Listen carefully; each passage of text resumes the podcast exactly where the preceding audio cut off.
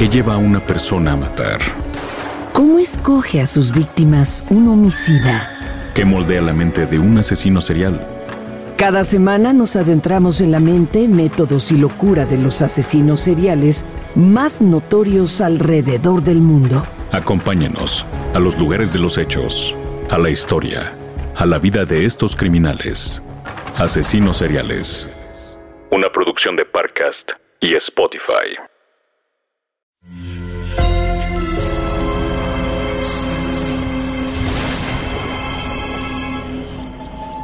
Portal Sonoro no se hace responsable de las visiones, pesadillas o encuentros cercanos del cuarto tipo que puedan suceder antes, durante o después de la experiencia. Para una experiencia sonora completa recomendamos audífonos para dejarte envolver por el mundo de Stephen. Escucha bajo tu propio riesgo. ¿Te acuerdas del viaje ese que hice con Todd cuando estábamos en la universidad? Stephen y su esposa desayunan huevos fritos y café en la caravana. El espacio es reducido y la mesa de formaica está descarapelada en las esquinas. Sí, ¿qué tiene? Nunca te conté esa historia, pero cuando pasamos por el norte de Vermont, Todd señaló un pueblo a lo lejos. Se llamaba Jeremías Lot. Dicen que en ese pueblo todo el mundo desapareció en 1908. Estaban allí y un día un familiar fue a buscar a alguien del que no había tenido noticias en un tiempo. Y no había nadie, absolutamente nadie. Todas las casas estaban vacías. En algunas estaba la cena puesta en la mesa. En las tiendas todavía había dinero en las cajas registradoras. Las lavadoras tenían ropa enmohecida adentro. Todo el pueblo estaba cubierto de moho y empezaba a pudrirse. Estaba completamente vacío. Wow, no, nunca lo contaste. ¿Y a qué viene ahora? ¿Piensas escribir sobre ello? Anoche tuve un sueño que no había tenido desde que era niño y de alguna manera me lo recordó. En el sueño tengo ocho o nueve años. Camino por un bosque. Llego a una colina y ahí veo el cuerpo de un hombre ahorcado colgado de una rama. El viento mueve el cadáver y veo que es mi cara, completamente podrida y devorada por los cuervos y los buitres. Hinchada, con la lengua negra colgando fuera de la boca, completamente cubierto de moscas. El cadáver abre los ojos y me mira. Desperté gritando, seguro de que el muerto estaría sobre mí. Vaya, ¿y qué quieres hacer? ¿Vas a unir las desapariciones y tu sueño? Stephen enciende un cigarrillo, se termina el café y resopla. Quiero escribir sobre ambas. Quiero que una lleve a la otra. Y estoy pensando en vampiros. ¿Vampiros del siglo XVIII? No, no, vampiros en la actualidad. Ahora mismo a Drácula lo atropellaría un taxi y se acabaría la historia. bueno, me voy a la lavandería. Después pasaré por la biblioteca a ver qué me encuentro.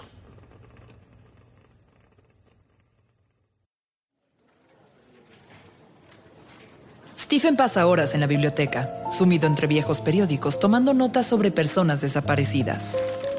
12 de noviembre, 1945. Philip Rivers desaparece mientras va de cacería en Vermont. Rivers fue con cuatro amigos de fin de semana a las montañas. Se separó del grupo diciéndoles que regresaría al campamento a la hora de la comida. Nunca más lo volvieron a ver. Lo único que encontraron fue un cartucho sin disparar de su rifle. Stephen escribe en su cuaderno amarillo. Norma Jean Weldon, de 18 años, desaparece el 1 de diciembre de 1946. Weldon, estudiante del Bennington College, salió a una caminata por el bosque. Muchos la vieron andar sin un buen abrigo a pesar de los 0 grados centígrados. Una pareja de ancianos fueron los últimos en verla. La búsqueda incluyó al FBI y una recompensa de 5 mil dólares. Pero Norma Jean nunca apareció. Justo tres años después, desaparece Scott Pilgrim, un veterano de Vietnam. Pilgrim había ido a visitar a unos parientes que lo acompañaron a la estación del Greyhound. Ahí fue visto por última vez. Los testigos dijeron que abordó el autobús antes de llegar a Bennington. En algún lugar entre la última parada y Bennington, Pilgrim se esfumó sin dejar rastro. Sus pertenencias aún estaban en el autobús. 12 de octubre de 1950. Robert Smith, de 8 años, acompaña a su madre en la camioneta. Mientras ella alimenta a los cerdos, él desaparece. Llevaba una chamarra roja, pero en el pueblo nadie lo vio. Los abuesos siguieron un rastro hasta el lugar en el que Norma Jean había desaparecido cuatro años antes. Bueno, basta de estupideces por el día de hoy. Necesito un whisky para no desaparecer. ¡Ey! ¿Cómo te fue? Stephen entra a casa cargando un montón de libros y su cuaderno amarillo.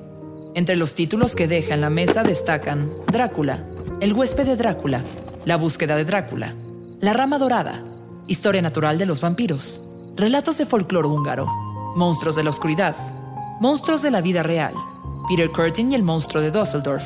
Al verlos, su esposa lo felicita. Muy bien.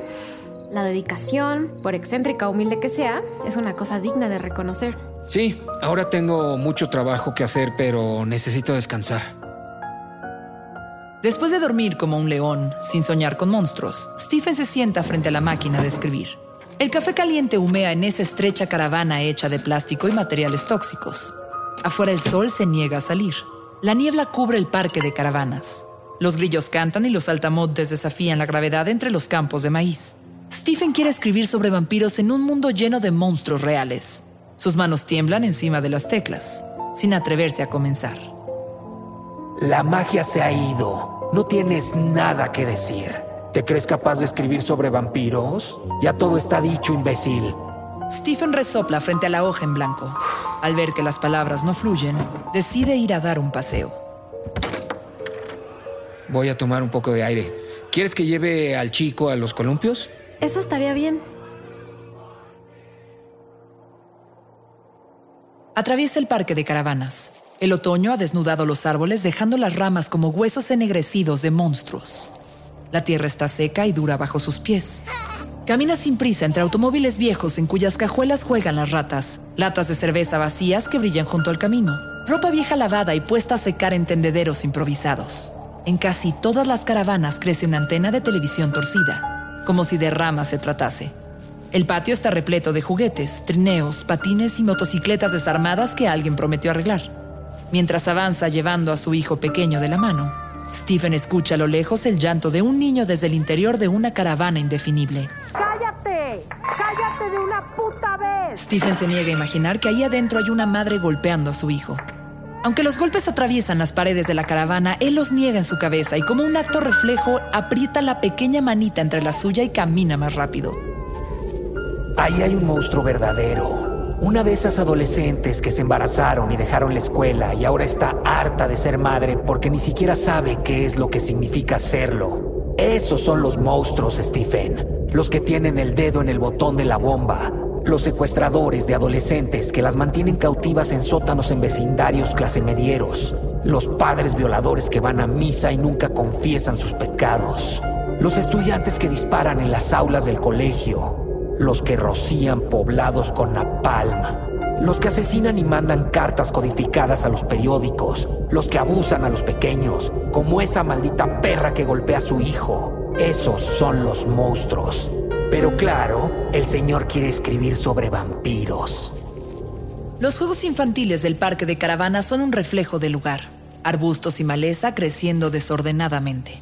La piscina infantil invadida por lirios y cubierta de musgo los bancos con la pintura descascarada, las cadenas de los columpios oxidadas. Stephen sube a su pequeño al columpio y lo empuja. El niño ríe sin importarle la decadencia alrededor.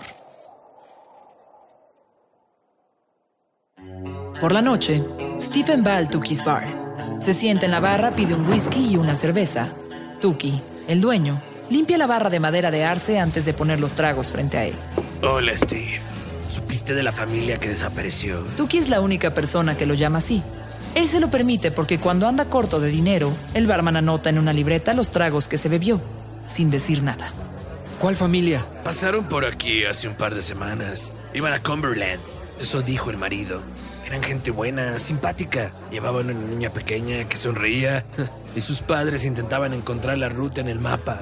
Hoy salió en las noticias que encontraron su auto con todas las pertenencias adentro, sin rastro del hombre, ni de su esposa, ni de la pequeña hija.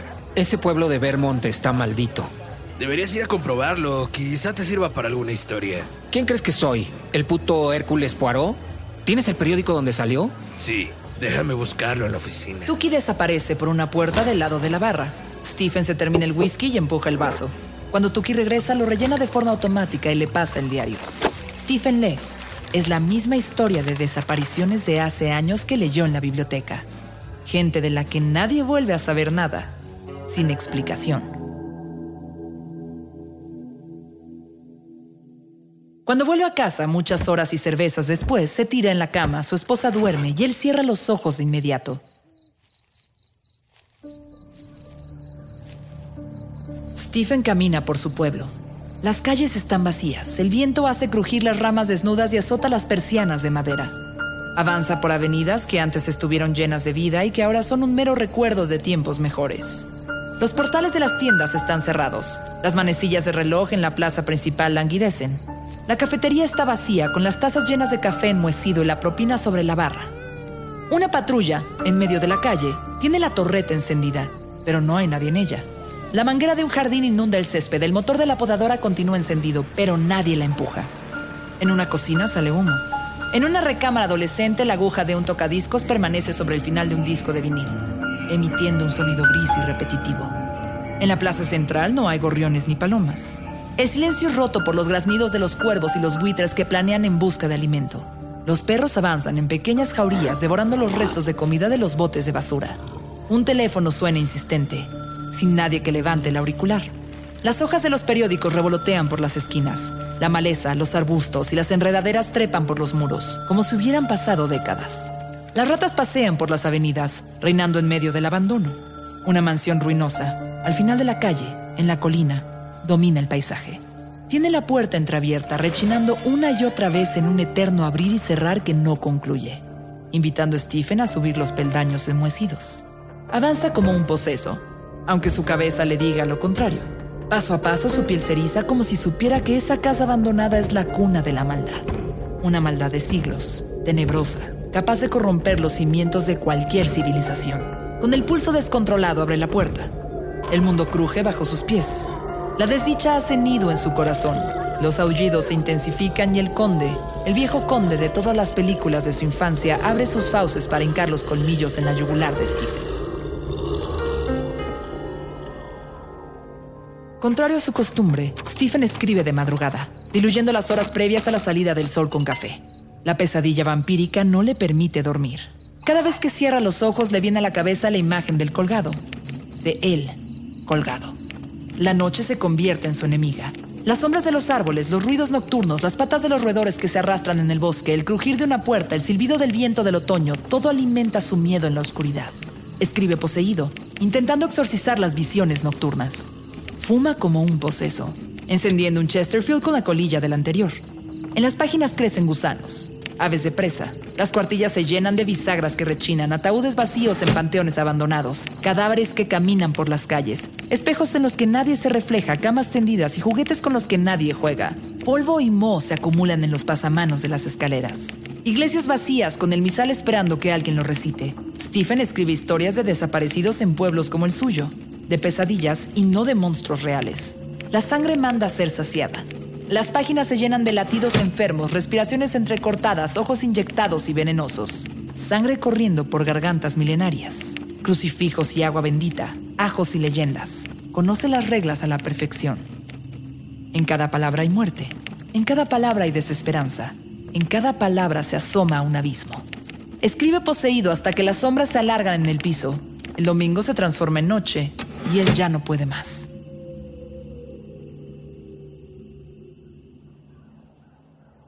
Stephen duerme sobre la máquina de escribir. Unos pequeños golpes en la ventana se hacen cada vez más cercanos dentro de su cabeza. Los escucha en sueños, hasta que se da cuenta que está sucediendo en la realidad. Abre los ojos. La caravana está en penumbras. Los golpes en la ventana parecen hechos con las uñas, no con los nudillos. Stephen voltea. Enfoca la vista, es de madrugada, no hay luna y el viento mece los árboles desnudos. Entonces escucha la voz de su esposa. Stephen, Stephen, déjame entrar. Stephen, déjame entrar. Sabe que es ella. Se acerca a la ventana y ve la mano convertida en una garra pálida. Los labios brillantes esbozando una sonrisa que muestra los colmillos relucientes de su amada.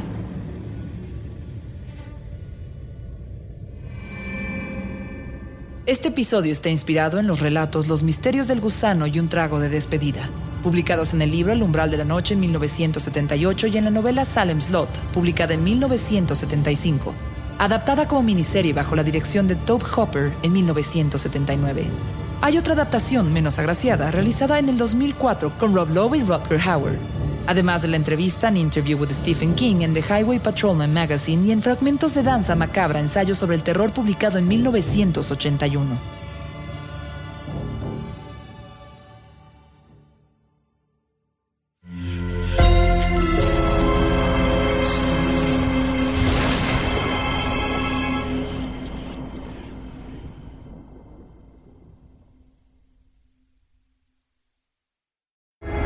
¿Qué lleva a una persona a matar?